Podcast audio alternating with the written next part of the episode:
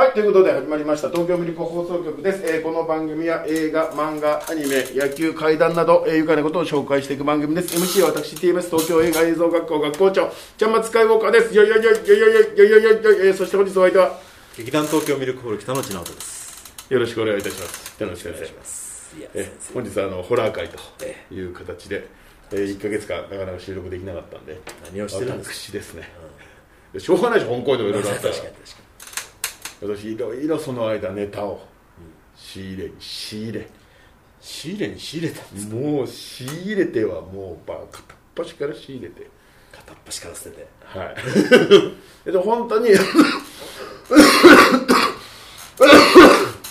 まだまだ風が良くなってま本当に。10冊ぐらい読みましたよ怪談系。すげえ読んでるじゃないですか。すびっくりするぐらい読みました。10冊読んだらもうネタだらけです。そう。だからもうあこれとかもう読んじゃうからこれもう一本でやれるしみたいな感じで余裕ぶっこいてたら、まあ使えない使えない。本当に怖い話ってないですね。でたまたまね、ちょっとまあこういうのもあるよぐらいでいやちょっとでもなと思ってて、敬遠してたんですよ、で北さん知らないかもしれないですけど、はい。あのちょっと今日本の紹介ですね「えー巨談」っていう本です。この後ろにもはい。で作者はですね北さん知らないかな。ちょっと新人っぽいんですよね。京極夏彦っていうんですよ。あのドメジャーじゃないですか。え？ドメ？ドメですよ。ドメ。ドメですよ。大谷ぐらい有名。え大谷ぐらい。大谷翔平ぐらい有名。うん。のでおなじみの京極夏彦ですって読んだことあります？逆に聞くと。えっ、と産めの産めの夏はいはいはいはい。とあと毛量のあ箱。あはいはい。それぐらいです。俺も大学の時に「塗り仏の宴」っていう、ん。多分京極夏彦史上一番長いでおなじみの、ん。基本こんなじゃないですか、基本こんなです。うん、それが2個あったんですよ上下で。で上下じゃないですか。にしちゃう少ないですか？だからそれをね読んで大学の時にね、まあ、つまんなくはないけど、ミステリーの探偵もんじゃんと思って、はいはいはい。まあそうですね。まあ、そういうことじゃねえんだよなと思って、でつまんなくはないよ、うん。そうでうーんと思って。まあいろいろ雑学とかねいろいろ増えたけど、うんとそこから20年間距離を置いてたんですけど、うん。夏彦とは。夏彦と嫌いじゃないんですそこは、うんただ僕君のやりたいことは分かってるからって言って、誰目線なんですか久しぶりにこう20年前になっちゃうと。はいはいはい。そしたら薄いのよ。いやこれ多分これ名前の似てる人じゃん。こんな薄いはずないですよ。京極夏彦っえっ、ー、とね321ページいやいや絶対そんなことないですよ。もうこんなんなのとか本当に。厚さが。でしかも321ページで短編集です。ああなるほどね。短編集だから短い。あ短編集だから薄いんですね。そういうことだな。でこ怖いんですか？で10冊ぐらいいろいろ読みましたけど、夏彦、むっちゃおもろい。おもろい。へうん。怖い。え。こいつ売れる。いやもう売れてるんですよ。十分すぎるぐらい。めっちゃ売れる売れる。もう本当これこれを見逃してる編集者はアホだと思う。見逃してないんじゃない？見逃してない。世の中も見逃してない。うん。見逃していや僕は知らなかったけど見逃してないんじゃないですか？夏彦は売れる。ああこれ売れるっていうね。なんかそう強い確信を持って。こどうどういうどういう感じなんですか？これねなんだろうどこからどこまでどう話せばいいかっていう感じなんですけど。いつもだったら大体妖怪はいはいはい。ね妖怪に関した殺人事件が起きるみたなはいいはいそうそうそうそうそう。でで妖怪の殺人事件なんだけど探偵役が出てきて実はこれ妖怪妖怪じゃないですよみたいな、うん。こういうことですよみたいな、はいはいい。つものパターンですいいよつものパターン。で大枠は一緒なんですよ。ほ大枠は一緒なんですけど、うん。ただこれ巨断って書いてある通り、ん最初にねなっちゃんが言ってるんですけど、ん。これ全部嘘だからねって言うんです。ううんうんうんこっから書いてあることはマジ全部はったりなんで。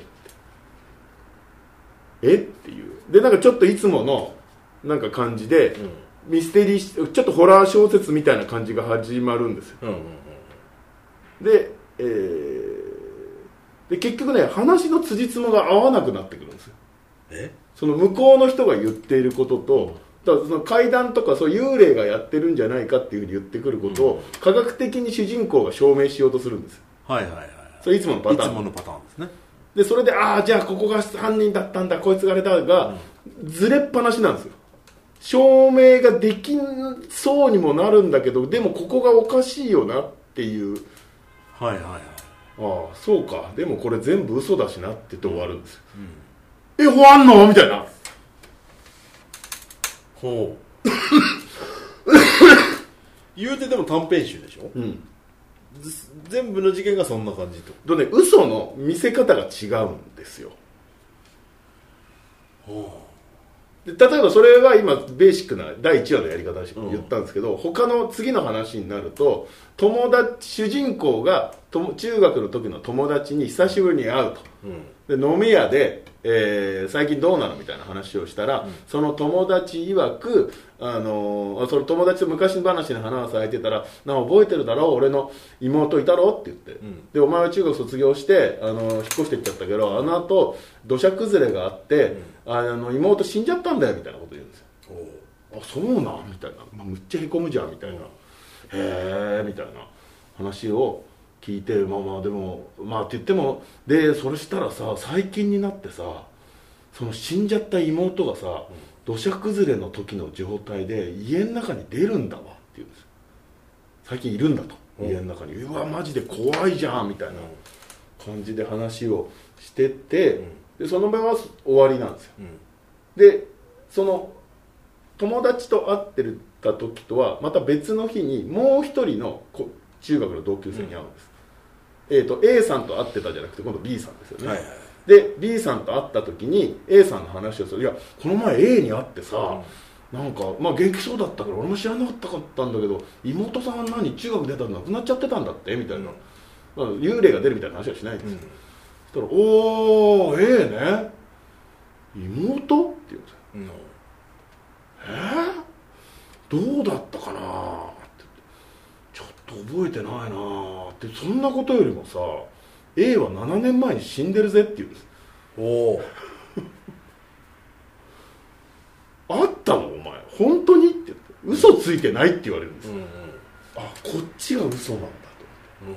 こっちが嘘ついてることになるんだこれはと。うんうん第1話向こうが嘘ついてるだったけど、はあよく考えるねこの人はと思ってっていう嘘のつき方嘘がいい悪いとかじゃなくて、うん。で嘘によって救われる話もあるし、うんうん嘘によって、えー余計物事が良くなってたりする場合えもあるし、ーうん。ああこうやって考えるんだ小説っていうのはと思って。ちょっとねやっぱ怖いんですよしかも。でこの中で一番俺ハクビだったのはこれはね本当にやられたと思いましたね。あの知り合いの劇団員かなんかの女の子がいるんですよ。でその子が、えー千葉の方に今住ん,、えーと住んでると、うん。半年ぐらい前から引っ越したと、うん。で千葉の山奥に住んでるんだと。ほう。でその子曰くうちにはこれすごいですよ。忍者が出るって言うんですよ。急に。またまたと、うん。そうそうだからな飲み会の席でね、はいはい。でまたまたと。みんな、はいはい。はいはいはいうん。はいはいはいはい。何それ忍者みたいな、うん。いや本当ですよ本当。屋根裏をすしずしずこうやって歩いてる感じの音もするし、みたいな。うん。本当に？でで自分もこう屋根裏を懐中電灯を見て覗いたんだけどとんどといないんだけれども足跡だけはあるんだうん。でしかもその忍者そのもの自体を昼間でも夜でも23回一瞬見かけたらしいんです。よほで忍者早いんで。ううん。見かけ見かけた瞬間にニンニンニンニンっていなくなるわけです。うん。みんなえーって聞いてるわけですよ。いはいはい。忍者っていうもの自体がうん。嘘じゃないにしと僕らが思っているスーパーヒーローではないんじゃないかってことは何とかわかるじゃないですか。まあね。スワットみたいなもんでしょ当時、まあそそれはそうですよあの特殊部隊ってそうそうそう。秘密部隊みたいなね、うん。だからなんかねカエルに乗ってドローンみたいなあはいはいはい。なんか空を飛んでとかあそこまでは無理だろみたいなのはなんとなくわかるじゃないナルトはきっと無理だろうっていうことですよね。そうそうナルトクラスはできないなら、うん。いたとしても。う、ん。いたとしてもさぐらいの、そもそもがなんだろうどこまでがリアリティかどうかも怪しいラインのものが今今日現在もいるっていう、でそしたらこの主人公がちょっと調べるんですその家を、ん。そしたら案の定その住む前かなんかにおじいさんが一人で住んでたんですけど、はい。なんか遺産かなんかのことでどうやらちょっと揉めてるらしいんですよ。うん。でなんかちょっとねきな臭いんですよ。ああその前に住んでた人は？そうで前に住んでる人も亡くなっちゃってるんですけど、でもこれが一応だから、えー、とおじいちゃんがなんかこう事故死みたいな感じになってるけどちょっと事件性も正直あるなみたいな、うん。でまあうん。でもそこそこから先はちょっともうちょっと考えなきゃなみたいな。でもちょっといわくというかその物件そのものにちょっと怪しいところが正直あって、まあ忍者かどうかは分かんないけど誰かが監視をしていてもおかしくないような場所ではある。んですはあなるほどね。由来として。まあ別に忍者じゃないにしろようんでもしかしたらそのおじいさんの隠し財産かなんかがあってとか、なんかそういうことで誰かが覗いててもおかしくないねみたいなうん。感じの時にその女の子がいなくなるんですよ。連絡が取れなくなる。うん。でその劇団の座長みたいなのが、まあしょうがない片道面倒くせえけどとりあえず何か事件があったら嫌だからっていう千ので葉の山奥まで。千葉の山奥まで会いに行くわけ。です、そしたら普通に玄関も開くし、中に入れるんですけど、いないんです。超困るじゃないですか。だからで近所の人とかに聞いてもよくわからんと「もういたよね女の子ね」みたいな。でもで家の中見ると、まあ確かに生活の後もなんか荒らされてるとかそういうこともないし、いきまあ確かに生活の後もあるし、なんか事件性は正直そんな感じられないらしいんですよ。だからいきなり本当に蒸発したんじゃないかっていう。だからもしかしたら拉致られたとか。はいはいはい。そういう可能性が出てくるじゃないですか、うん。だからそのきな臭い現場だったから、はいはいそしたらその座長がその主人公に言うんですよ一言。でもね一つだけ気になることがあったんです。今の畳台所の畳か今の畳かなんかに手裏剣が刺さってたんでギャグですかそれ。すで終わるんですよ。面白い話ですか？本当に？っていう。えその子は忍者じゃないんですよね？わかんない。もしかしたら忍者になったのかもしれない。あ手裏剣？手裏剣が刺さってるってことはもうだってダイイングメッセージみたいなもんじゃない？もう。あいやもう証拠バリバリでしょ？分かりやすすぎるんですよじゃあ忍者なの？ってなるじゃないですか、うん。忍者だとしたら下手じゃないですか。下手すぎる。ああでもあそういうことかと思って嘘って。とああなるほどね。もしかしたらこの座長が気使って、の面白おかしく言ってるだけかもしれないし。持ってね？話を持ってね、持ってね。ああたありえますね。ありえるありえる。あでも実際どうなのかっていう結論までは出ないわけです。かうん、このお話のさうんそうねさ手裏剣が刺さってましたって言って終わるんですよ。いやーよく考えるなーと思って、うん。そんな面白い話考えれないじゃない。確かにね。手裏剣刺さってるはなかなか考えられない。確かに全体のトーン的にこれでも長いです。うーん。一個一個が。うあの今の話の分量からしても、えっと、3分の1ぐらいに削れるんですけど、んうん。あのまあ細かいもうネタがバンバン入ってきて、ちょっとそここが読んでる面倒くさいんですけどまあそれは京極先生の味だと思えば。そうですね、まあ、はい。なんかこのこの厚さの時は横道にするとはもう戻ってこない時ありますからね。あの論文が始まる時ね、うん。本当に。あれがきついな。卒論が始まる時あるね、うん。卒論がねあれもともとこれどういう話だったっけなって思うぐらい。そうそうそう。それこまあでもまあまあまあでもねすごくよく考えられてましたよ、えー、巨大。うん、でちょっと怖いしね。全体的にちょっと怖いんですうん全体全体的にちょっと怖い。ホラーテイスト。へでもあるし最近見た本読んだ映画の中ではあ見た映画読んだ本見た映画の中では一番怖かったですねこれが、今なんか怖い映画やってなかったでしたっけ？えー。何かしらやってるでしょ常に。常にやってるか。なんかあの何何？と通ってくるときにあのピカデリーで。ピカちゃん？ピカデリー。オクス駅じゃないですか。え？オクス駅。オクス駅。オクス駅お化けっていう。あそれそれそれそれ。韓国映画。あ韓国映画。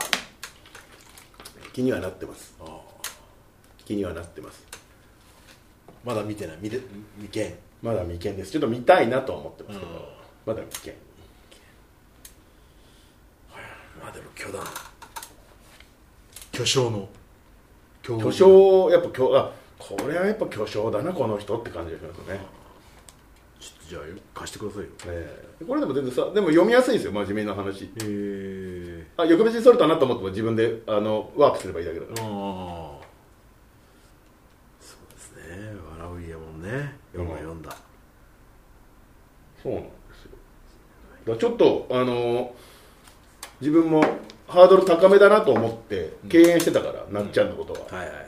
ら全然あすごく親しみやすいんだなっていうのが分かりました、うん。親しみやすい。はい。僕もちょっとどんどん最初文明の夏こんなだったのに、はい。どんどんどんどんなんかどんどんどんどん分厚くなってくるじゃないですか。どんどんもうもうキリがなくなってもう多分リミッター解放しちゃってるし編集も何ページでもいいって言っちゃってるんでしょうね、それでちょっと挫折しちゃったんですけど、はい。ちょっと読んでみよそうです。なんかあのなんとかあのシリーズもなんか最近最新刊が最近出たんでしょ？うあそうなんですか、はい。